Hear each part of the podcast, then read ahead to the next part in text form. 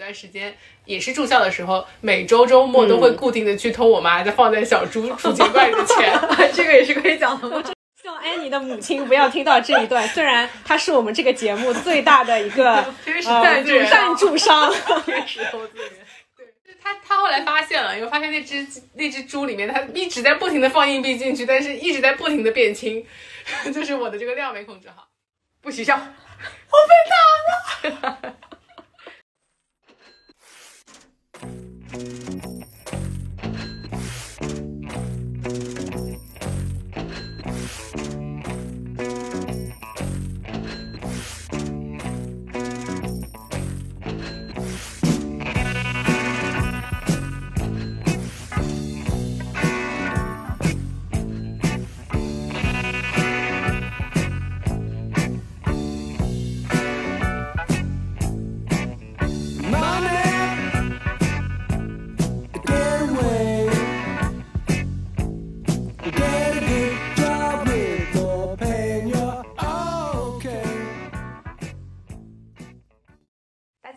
欢迎收听第一期的不可逃课，我是锦鲤，我是安妮，我是米娅。这一期我们要聊聊桑德尔的《金钱不能买什么》这本书。在我们开始聊这本书之前，我想要问两位一个问题：你有没有见过什么你觉得不应该再出售的东西出售，或者你有没有卖出过什么其实你很拒绝卖出的东西？要么米娅先来。嗯，对我分享一个我自己的经历吧。在我上初中和上高中的中学的这个阶段，在当时我家乡的那个城市是有一个费用叫做择校费的。那它本质上是用钱来获取一个你可以进入到一个更好的学校的一个准入门槛。那比如说像是有两个录取分数线，那么高的那个分数线呢是给正常通过考试进入到这所学校的学生。那还有一个相对。可能二十分或者三十分差距的分数线是你要花额外的可能几万块钱的一个金额，哎，同时你考上了这个较低的分数线，那么你交了这笔择校费以后，就可以进入到这一所相对更好的学校，而且这个这个择校费当时在呃我上学的那个年代还是非常的普遍的。所以在当时我小的时候，并没有觉得这个事情有什么特别不对的地方。那什么时候这样的现象发生了改变呢？是到我妹妹上初中的时候，当时已经开始全面禁止在义务教育阶段去。交择校费的这么一个行为，那所有的全市的学生都是按照户籍所在地，你你的户籍在哪里，那么就上当地的这个初中，跟我们现在很多城市的学区房其实是一个概念。那直观的来说，反映在我们家庭里面，就是我上初中的时候，可以通过交一笔择校费而去到一个相对来说教育质量更好的一个学校去上学，但是到我妹妹这里，她可能就没有选择了。但是我们在看整件事情和这个制度的时候，它真的是合理的吗？它有什么地方是剥夺了其他人的权利或者自由吗？这又是另外一个问题。对，其实是在说它到底公平吗？就一开始是我按钱来排序，说我的教育资源是给到更有钱的人，对，更为更愿意为教育资源付出这个钱的人。然后后面的这种做法其实是给到你出生在哪里。对，由你的出生地点或者说你的户籍地点来决定，就很难说两种的公平性到底是什么情况。呃，我自己觉得就是我当时，我如果是现在的我在看完了这本书以后。我觉得我不会去买的一个东西就是我的车牌，就是因为上海的车牌是非常难拍的嘛。在我经历了两张标书，就一张标书可以拍六个月，就是在固定的日期守在电脑前，然后满心欢喜的 去想说，我这个月有没有机会能够拍到这张牌照。经历了呃十二个月以后，我放弃了。然后我我们家后来就是花钱花了额外应该是两万多块钱，找了专门代拍牌照的机构。去帮我拍拍照，他们也是花了可能两三个月的时间，但最终的结果就是拍到这个牌照。那在那个时候，我其实没有觉得这件事情很奇怪，或者是它不太好。但是我现在回想过去，我就会想说，它是一个公共资源嘛，那是不是曾经没有拍到的我，也是因为别人花了钱，然后用了更快的网速或者更专业的人去拍了这些牌照，导致我其实傻傻的每个月都拍不到，而且在。那个时候，呃，新能源车还没有这么普及，就是当时特斯拉也没有这么火，所以，嗯，当时也没有考虑说要买新能源车直接就会送一个牌照这样的选项。那如果在现在的我来看，我就绝对不会额外花这些钱，然后去通过黄牛的方式去买一张牌照。那我可能就会选择新能源车嘛。我觉得这这个就是当时我不太对，觉得现放在现在的我，我应该不会再去买的一个东西。嗯。好的，嗯，我觉得刚才你们两个人讲的这个两个故事，其实虽然心里总觉得哪里不太对，但其实钱还是帮助你们解决了，不管是教育的问题还是车牌的问题。我们必须要承认的是，它是一个解决手段。然后我自己想分享的一个故事，其实是它，呃，是一个就我觉得我拿到了一笔我不想要拿到的钱的一个故事。嗯，就是我在高中的时候是骑那个电动车上上学的，然后有一次我骑电动车上学的时候。呃，路过一个初中的学校门口，正好碰到了有送学生上学的家长。但是在我路过他的时候，这个车门被那个里面坐在里面的那个小学生、那个初中生猛地打开，所以说我就摔倒在地上了，对我造成了一些损伤，而且就真的非常丢人，整个人摔摔到了一个四仰八叉。但是。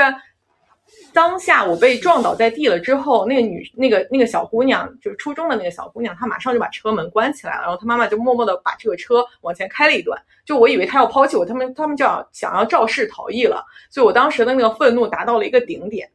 达到顶点之后，我就就发出了一声怒吼，我说你们就想这样走了吗？结果那个学生家长和学生又又很快的又下车来说我。那个家长就跟我说：“说我不是想要走的，我只是说那个刚才那个地方是不能停车的，所以我要把车子先挪一下，然后再过来看你是什么情况，你没有受伤。”然后他就很快的让自己的小孩说：“你赶你你赶紧去上学吧。”然后因为那个时间其实已经是一个比较晚了，上学要迟到的时间。接下来就是这个学生家长带我去做了一系列的检查，但我确实没有什么特别严重的问题，只是磕到了一块牙。接着他又给了我五百块钱，应该是五百块钱，我记得。然后让我回家了，然后回家休息一下。但是就是就是嘴巴这边其实是碰的还蛮严重的，就是会有一些破皮啊什么的，就有点毁容掉了，所以当天也没有再去上课。但是我回到家之后，我拿着这个钱，我一直就觉得很不开心。我就觉得他们好像欠我一个非常正式的道歉，或者至少那个女生那个车门开开来打到我的那个小女孩，她欠我一个道歉。但是在当下，我其实是没有什么立场去，因为我面对一个大人，面对一个家长，我自己的家长是没有在的。我我其实没有这个勇气提出这个要求，而且他给他给了我钱之后，我在当下没有第一时间说我不要，在后面就更难让我去有什么立场说再要求人家说你要给我一个道歉。嗯，我觉得你这不是一个钱能解决的事儿。就在当时我没有这个意识，但是看完这本书了之后，我现在觉得是说好像有那么一丝丝的不太对劲在里面，就是这个这个事情让我有一点点觉得。不太好，对，就这是我自己的一个想小想法吧。那说了这么多，我们接下来就请米娅来帮我们简单的介绍一下这个《金钱不能买什么》这本书里面大概是一个什么样的内容吧。好的，那我先来简单介绍一下《金钱不能买什么》这本书啊。嗯，这本书是桑德尔啊，一个哈佛大学的教授写的一本书。那么他在这本书中主要是探讨了市场经济的一个边界在哪里。当我们的社会变成一个几乎所有东西都可以售卖的市场社会时，会带来哪一些问题？那桑德尔在书中其实通过非常多的案例和发问来提醒读者要警惕这种市场社会的不平等加剧对社社会秩序意义的一个消减。啊，那和桑德尔的其他著作一样，《金钱不能买什么》这本书也是属于开放式讨论的风格。他很少就上来直接给一个特别清晰的判断，说我认为这个事情的结论就是这样的，原因是一二三。它往往是从一个现象或者是故事来引出问题，然后会像辩论赛一样引出正反双方不同的观点，最后才会去做一些总结，甚至有的时候是没有明确的结论，他会把这个问题留给读者自己去思考。那我在读这本书的时候，包括之前还有一本桑德尔的书叫《精英的傲慢》。两本书读完，给我的直观感受非常的相似。作者好像没有告诉我们一个结论，这到底是好还是不好？但是它确确实实又引发了我对于作者提出的一些问题的思考。所以这本书给读者的一个很大的想象的空间，或者是思考的价值，我认为就在这里吧。好的，谢谢米娅刚才的分享。那我们接下来请安妮为大家介绍一下这个作者的一些生平吧。好的，这本书的作者迈克尔·桑德尔呢，是在一九五三年出生在一个犹太家庭，然后在十三岁的时候搬到了美国洛杉矶。他在一九七五年的时候呢，进入了布兰迪斯大学学习政治学，所以他先是拿到政治学学士的学位，然后又在一九八五年，呃，到了牛津大学贝利奥尔学院，师从哲学家查尔斯·泰勒。所以，迈克尔·桑德尔他除了是哈佛大学的政治哲学教授以外，他是美国的政治哲学家。对，然后他在一九八零年开始呢，担任了哈佛大学的大学通识课正义的主讲。那的确，他的教学风格就是呃不讲大道理，他不是说上来就告诉你说这个道理是这样这样的，然后我认为怎么样怎么样，他是通过讲故事的方式把学生带入到一些具体的困境当中，然后通过连续不断的提问去启发大家的思考。那么桑德尔的话，他另外还有一个比较特殊的是，他是属于社会主义学派的。那社会主义学派它相反的就是自由主义，就是个人主义的这样一个学派。所以之前我们在聊的时候也提到说，他可能很多问题他会讨论的是说，我们从社会的角度去看，是不是应该这样做，而不是说通过个人的这个角度去看我们这样做，呃，是不是 OK 的？谢谢米娅和安妮刚才的分享。然后我注意到两位其实都提到了一个问题，或者说一个点，就是说桑德尔教授他去做。做这个演讲，或者是去做这个上课的时候，主要用的方式都是通过提出一些问题，引发大家思考，并且讨论这样一个方式来去讲授他所要传所要传达的信息和知识。其实也也也让我回想到了之前再去看桑德尔教授他在哈佛的那个公开课的时候，他提到的一句话：当我们说哲学是什么的时候，哲学就是让我们去面对自己所熟知的事物。然后引导并动摇我们原来的认知，它将我们所有的习以为常的事变得陌生。而如果你一旦去开始这些思考，其实你的思想就不会再回到从前了。借此机会，也向大家隆重的安利这个呃哈佛公开课的里面公正的这个课堂，是由桑德尔教授在演讲的。对，大家可以自行在网上搜索。是的。嗯那么接下来我们就进入下一个环节，也就是说我们会对书中的一些主要内容进行一些自己的分享和理解。嗯，这本书其实有很多的提到了很多的例子，金钱到底不能买到的东西是什么？或者是说有一些世界上正在进行一些市场交易的呃东西，或者至少在作者的眼里会有一些奇怪。嗯，我下面可能会举一些例子啊，就比如说他在第一章的引言里面，嗯，有放说在加利福尼亚州。呃，非暴力罪犯可以用钱来买到更好的住宿条件，也就是说，牢房升级，一晚上八十二美元，他就可以进行一个牢房升级，一个干净安静的一个监狱生活。第二个是说，呃，在美国的同样是美国的明尼阿波利斯，大家可以在独自驾车时使用多人共用专用车道，高峰时段的时候付八美元，你就可以在一个类似于我们中国可能去讲的那种公交车专用道上去行驶。呃，还有就是说，印度妈妈的代孕服务，这个大家可能听起来就不会那么陌生，或者是说移民到美国的一个一个权利。大家都知道，美国其实是有投资移民这样一个途径的。那你花到一定的金额的时候，其实你就可以得到一个投呃移民到美国的权利。所以在这众多的各种案例当中，我也想请米娅跟安妮，我们先首先来各自分享一下。我们每个人觉得里面对自己比较有启发的例子是什么？我们可以接下来来来聊一下。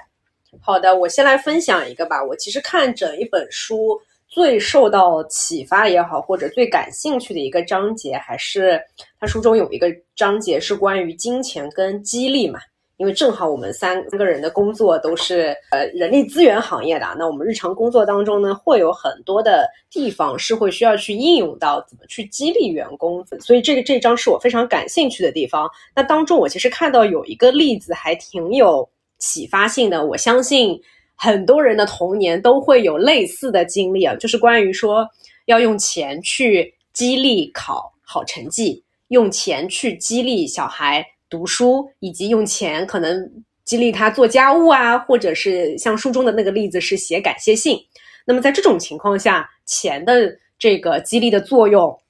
首先第一个它到底有没有激励作用？另外它是不是应该用金钱去做一个激励？这个我想跟呃你们两个人讨论一下。嗯，哎，你们小的时候会有这种吗？我小时候，我妈妈会，嗯，在某一个时间段，应该是我在住校的时候，因为那时候读书不是很自觉嘛，她跟我的约定，那个门槛很低，就是你考到平均分，就不管是大考还是小考，就奖励一百块钱。但是那件事情并没有让我因此而更加努力读书。我觉得考到平均分这件事情，一个是我也不用特别的努力，你就正常读书，你或者你可能运气好就能考到平均分以上。所以他没有激励我在我本来已经的行为上去做更多的、更好的行为，嗯而且他也没有告诉我说，呃，这件事情是为了激发我能够主动去更好的学习。对我来说，他没有让我觉得读书好这件事情是为了我自己以后有更多其他的好处，对，就会有这种感觉。这个事情对你没有形成激励计划，是因为他设的那个金额不够高吗？嗯，一个是门槛比较低，导致我可能比较容易达达到。我觉得如果给更大的金额，我可能会更努力的去达到这个目标。但这件事情在我看来，它没它它不是一个正确的事情。我觉得读书这件事情对我来说的目标和他激励我这件事情的目标好像不太对。他没有帮你找到真正能够从内在去激发你的那个点，是吗？对，嗯，那后来呢？呃当当你妈妈不再用钱来激励你考好成绩以后呢，你的行为有发生变化吗？后来后来我觉得在初中那个阶段是没有的，就是后来也不知道为什么，就是没就是没有了这样的一个约定，嗯然后就没有再继续。但是在高中的时候，我相对来说是自己读书是比较用功的，也没有任何的金钱激励，也没有任何的物质交换，当时只是可能是一种虚荣心，或者你你发现你做得好，你就不想再做的变差。嗯，对我来说，这个激励作用没有这么大。就是这这个其实跟书里面他讲到，就是去激励通过金钱激励人家去减肥或者是戒烟，嗯我觉得是比较对我来说比较类似的一个事情。嗯，达到目标的人，他虽然这个人体重可能降下来了，或者烟戒掉了，但他没有本身自己觉得戒烟这件事情是为了自己身体的健康，可能目标就是为了拿到这笔钱，他就他就戒烟了。那是不是说他如果观念上没有调整过来，他嗯拿到这笔钱以后，他就可能继续再重新开始抽烟了，也是有可能的。对，这个就是引讲到，其实作者在书里面他也没有给一个一个非常明确的结论，对说当你停止付钱以后，成了这样的习惯，对对他会继续努力学习呢，还是说当你不再给他付钱以后，他就会是的放弃掉原来的这这个习惯，都是都是有可能的。所以没有一个明确的一个结论吧。是的，是的。嗯其实安妮刚才有提到是说，你现在觉得去看的话，这个事情带引号呢是不对的，反正就是觉得哪里会怪怪呢？嗯，其实我还会追问一个问题，是说这个你感觉不对的，是当时幼小的你就感觉不对的，还是说现在的你反过头去看感觉不对的？我觉得当时是有激励性的，因为嗯对小朋友就没有觉得不对的。对，因为小时候你是不挣钱的，嗯，所以当下我觉得是有激励性的，就是我至少从对我没有要求，嗯变成了我想要考到平均分。嗯，对，不管是我努力了，还是我运气好，或者是怎么样，我都是希望我能达到那个目标。嗯，因为我自己现在也有小孩了嘛，其实我我我在想，我如果等到他长大一点的时候，我是不是会给到他这样的一个一个激励方式啊？我会担心的地方在于，当我做到这样一个一个事情，我传达的是一个什么样的信息？每个孩子也是需要钱的，对吧？孩子只是小，不是傻，嗯他知道钱是个好东西，但是我希望他能做到的东西，可能是学习能让他感觉到一些快乐，他能通过学习感到一些快乐，或者说他能明白学习对他来说是有价值的东西。我通过给他钱的时候，他是不是会他的价值观会不会变成说学习是为了钱？就我会有一点点一丝丝这样的担心。我觉得钱在这些事情当中，他很快速的达到了一些想要的结果。嗯就跟那个减肥啊或者什么样的嗯其实是一样的。像他他说为什么会用钱去让大家戒烟或者减肥，有一些是保险公司，可能在国外，呃因为毕竟你想让他从整个观念上觉得我要健康的生活这件事情，我觉得对所有人来说相对来说是比较难的。而你给他钱，直接让他去达成这个指标，好像是一个相对来说很简单的事情。嗯嗯。所以钱是不是可以总结为钱是一个解决办法，而且其实是我们能想到的所有解决办法当中相对来说最简单的。比较见效很快。哎直接简是的，是的，就我们嗯想要通过钱解决这事儿。对，但是我这里想引申的一个问题是说，说钱的这个激励作用，它能维持多久？时间维度上它能维持多久？以及在数量的维度上，它能去到一个什么样的量级，可能钱能帮助你从五十分，从一个不及格的状态，至少到六十分、七十分。嗯但是它能激励你从七十分再去考到九十分和一百分吗？这里就是这个边际效应递减的这个过程，也是我对于钱的这个激励作用的一个问号吧。嗯嗯，我觉得对我是个句号，就它肯定是边际效益递减，就钱不能激励我做到一些很极致的事情，它能它能让我做一些事情，但是不能让我把事情做的极致。你还是需要内在驱动力去。是的，我得觉得这事儿真的是对的，有我才会意义去做，嗯，或者说这事儿真嗯的有趣、有意义。那他如果没有意义，但是给你一大笔钱，你会愿意去做吗？就是比如说，你说给多少钱，给多少钱杀人也是不能杀人的，啊 对这这个事情肯定是不行的。违法那肯定不行。对你就是，但是你说给多少钱就做一些，我不知道加班加到十二点，还是能加到两点，就 这种，哎，这个好像是有一些可以讨论的空间，听上去是有一些可以讨论的空间。对，但是它肯定就是我们能确定的，它肯定是越来越递减的。虽然对你你整个，比如说我原来你给我一百块钱，我能做到百分之十；给我一千块钱，我能做到百分之二十。但是你说我的金额不变的情况下，那就我我觉得是肯定是边际效应标边际效应递减了。对，这个是钱的一个正向激励作用嘛。我们会发现，当它是一个激励手段的时候，它是一个呃边际效应递减的这么一个过程，它的激励作用在逐渐的减弱。一开始立竿见影，到后面可能就像吃药一样，它会有那个耐受性，到后面越来越你就对它越来越不敏感了。嗯，那还有一种反过来的激励是一种负向激励，就是如果你今天呃不去做这个事情，你会受到惩罚。然后我看到这本书里面，其实他也有提到一个呃类似的一个呃例子嘛，就是在这个托儿所、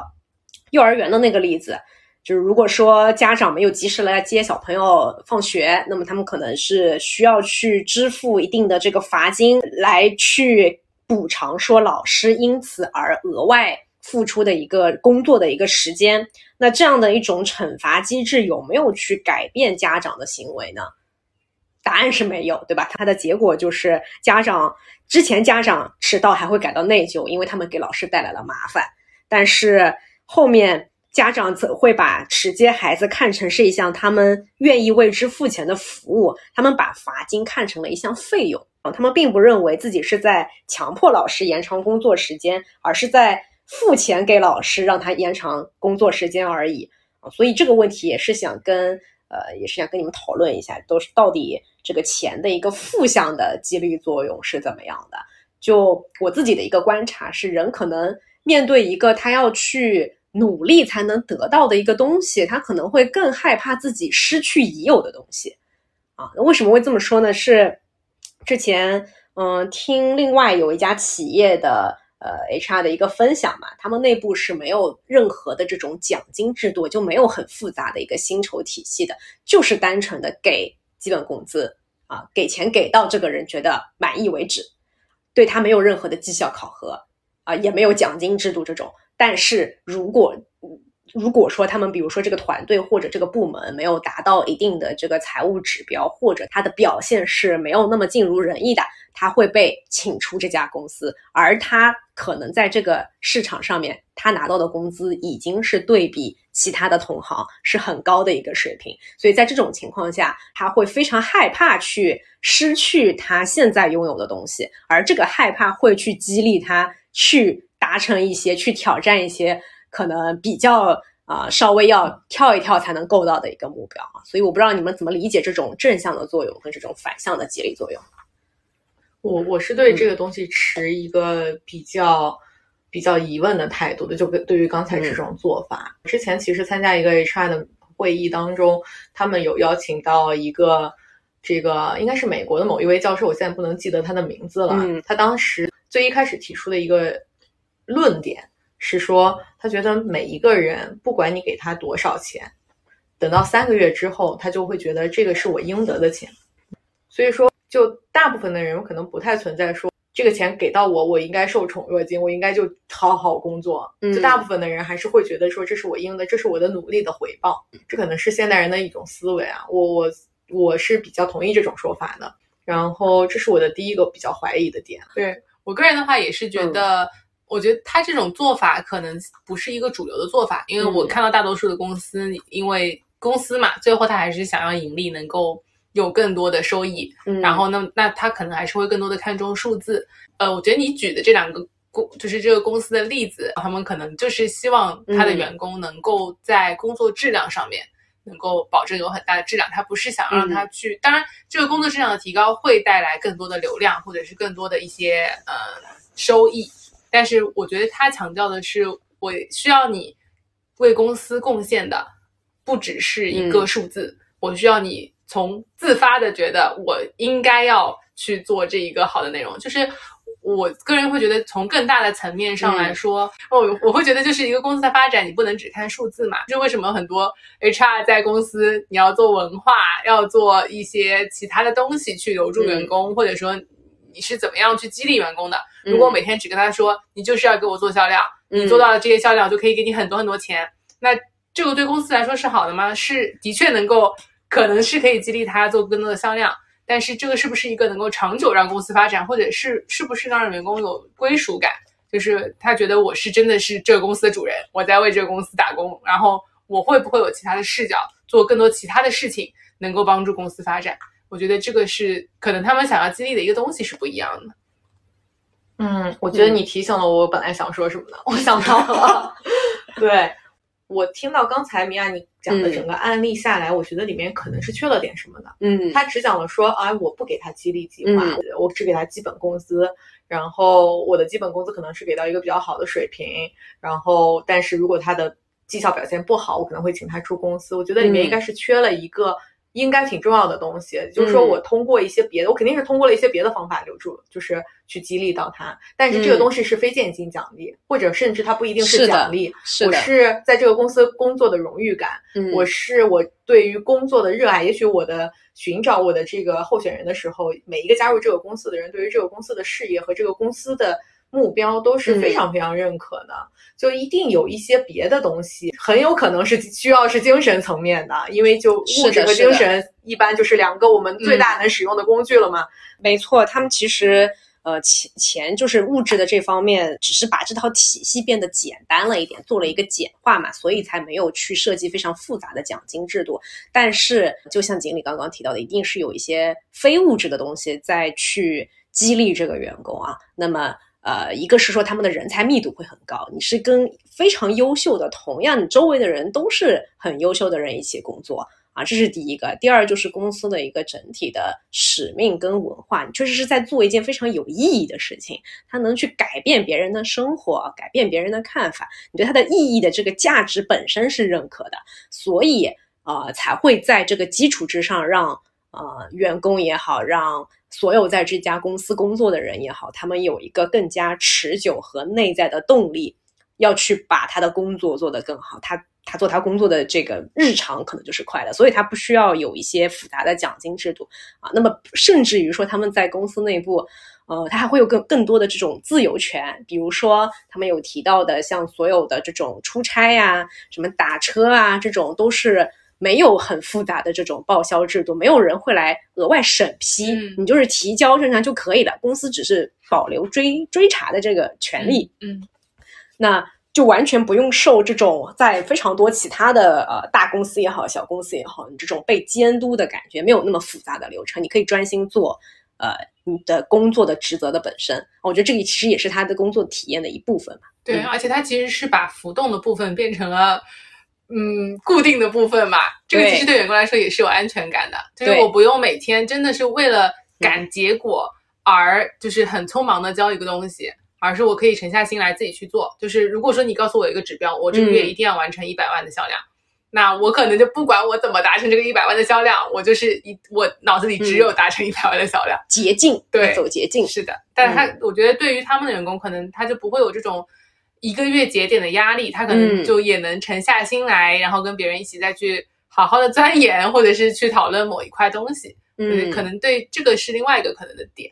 是的，然后对于幼儿园这个罚金，我我总觉得它里面可能有一个点是说，他想通过罚金的这个方式降低家长来晚接学生的这一个数量。但我觉得一方面他可能是金额设的太低了，让大家觉得，就是他其实是在他提出定价的时候，他是把这件事情变成变得商品化了，他把这个嗯变成了一件你可以用钱买到的东西。就是他在传递这个信息的时候，没有传递出你这件事情可能是不道德的，或者是对学校或者是对学生是不好的。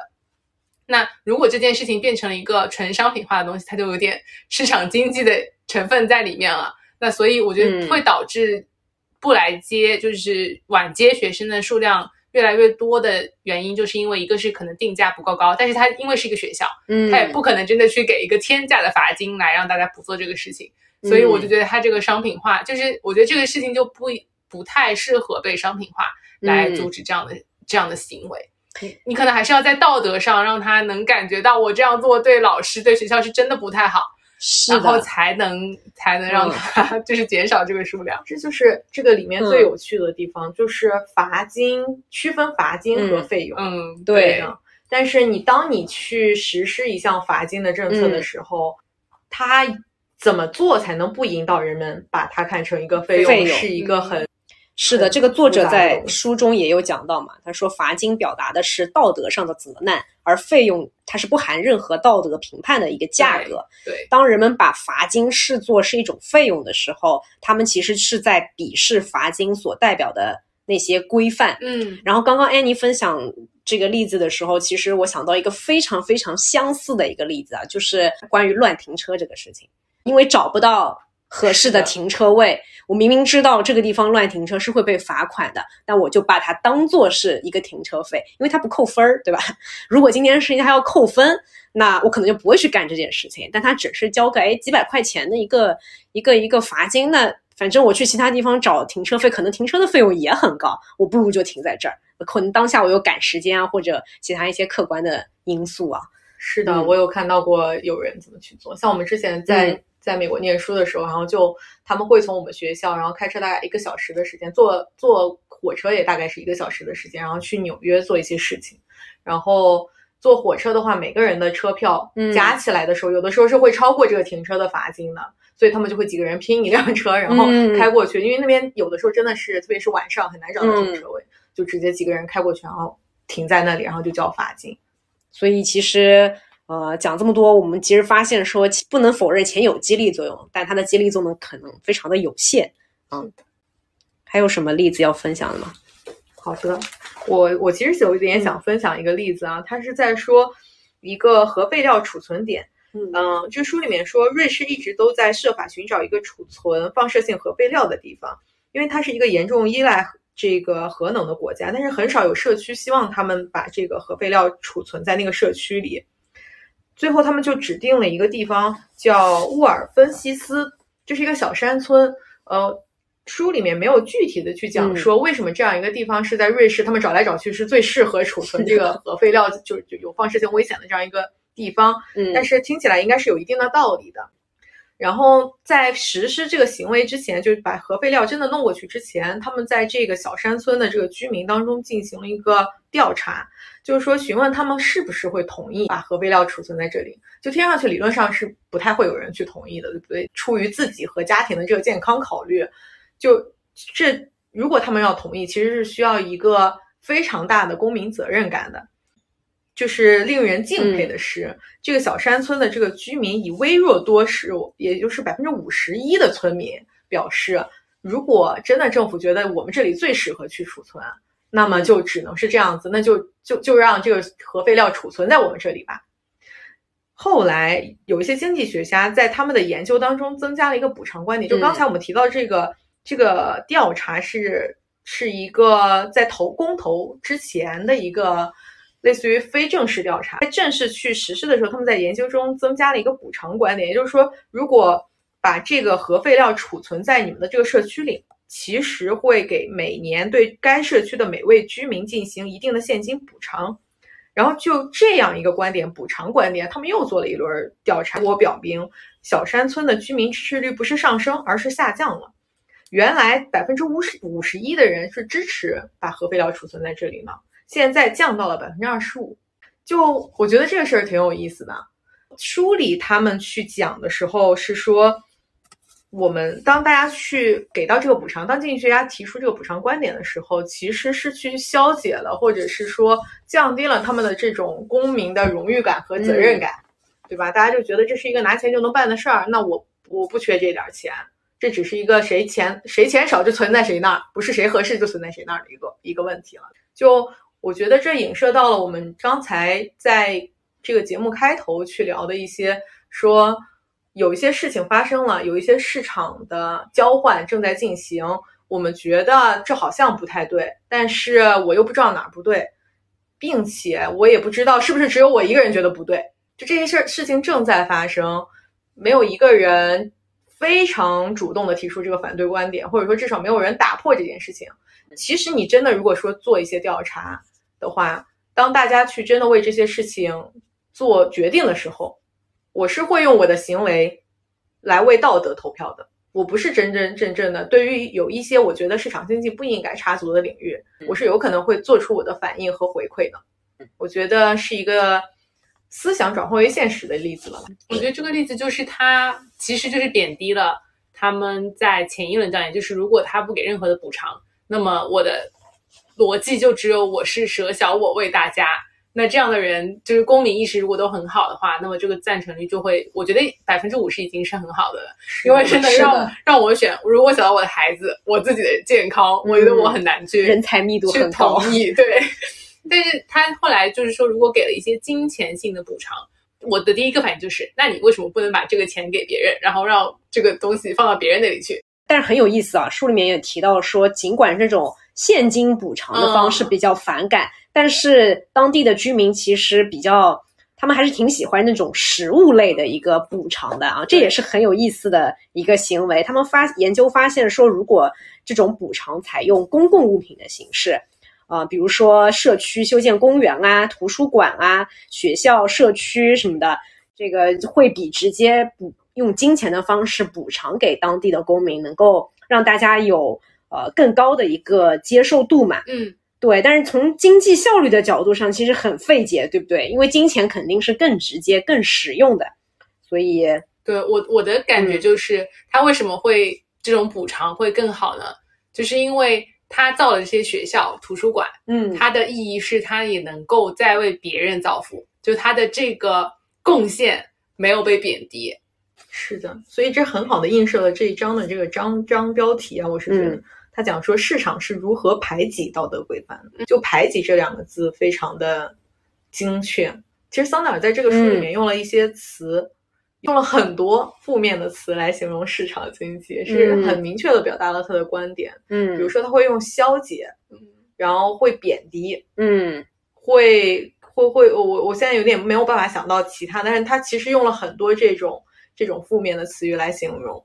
我自己觉得他很多这种就是负面的形容，是因为他的角度是从整个大社会的面上去看的。因为我我个人会觉得，我能够理解市场经济的原因，是因为你从一个个人角度在交易的一样东西，它本身就是一个商品，它没有侵害到一些比如说公共的道德，或者是这种公共权益，或者是公共资源。那么其实这个就是一个你情我愿的一个事情。就是市场经济，就是让它自由的、自平等的去去发展嘛。那我觉得这个就是我能够接受的。但是如果从一个社会层面上，它如果就是腐蚀到了一些社会的道德性，还有公平啊、资源啊这些，我就会觉得这个行为就会有一定的贬低性啦。对，哎，你讲的这个很有意思啊，因为。看你是从个人个体角度出发，还是从一个群体角度出发？嗯，明显桑德尔其实他是从一个群体角度去出发的。嗯，他在一个那个 TED 演讲里面，其实讲到类似的话题的时候，也是在警醒人们到这个金钱的这个作用，你不能让它无无休止的扩张下去。所以其实就回到我们前面介绍这本书的时候，也有讲到的一个地方。桑德尔从来没有去否定过市场经济的作用，他只是在提醒人们要警惕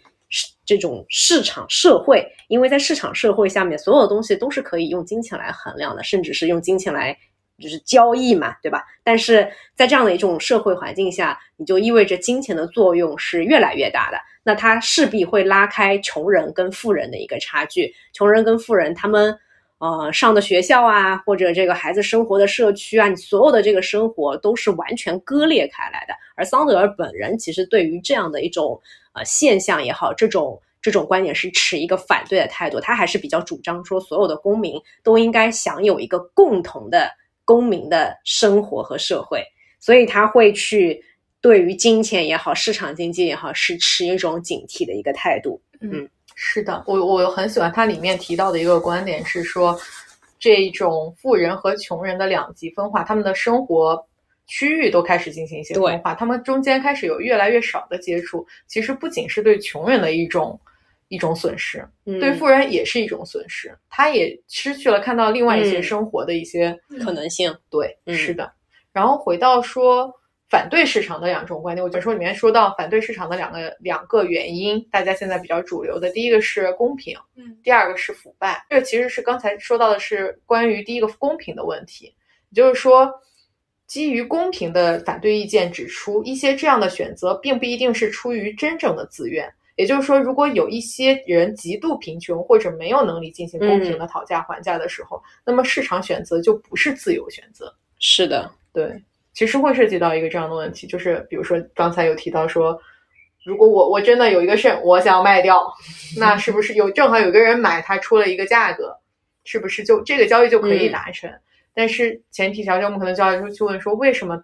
他到了这样一个境地？嗯，我需要我的钱，我需要这笔钱，就是那么我我对这笔钱的需求那么强烈，值得我付出那么大的代价？可能会有一些隐含的背后的条件。嗯，是的，好的，我们今天的分享。呃，也也差不多接近尾声了，有更多更精彩的内容，大家可以去看原文啊。桑德尔的书还是非常值得一看的啊。我们也之后有机会的话，也可以再分享一下桑德尔在他的呃，不管他的讲课、演讲，或者是他其他的著作里面，其实都有一个核心的一个思想，是关于公平这两个字。他他有有一本书专门对他有一本书。就叫做《公正》，以及他在像什么《精英的傲慢》这种里面，都是反复的在提及公正的这个问题。好的，那下一次再聊，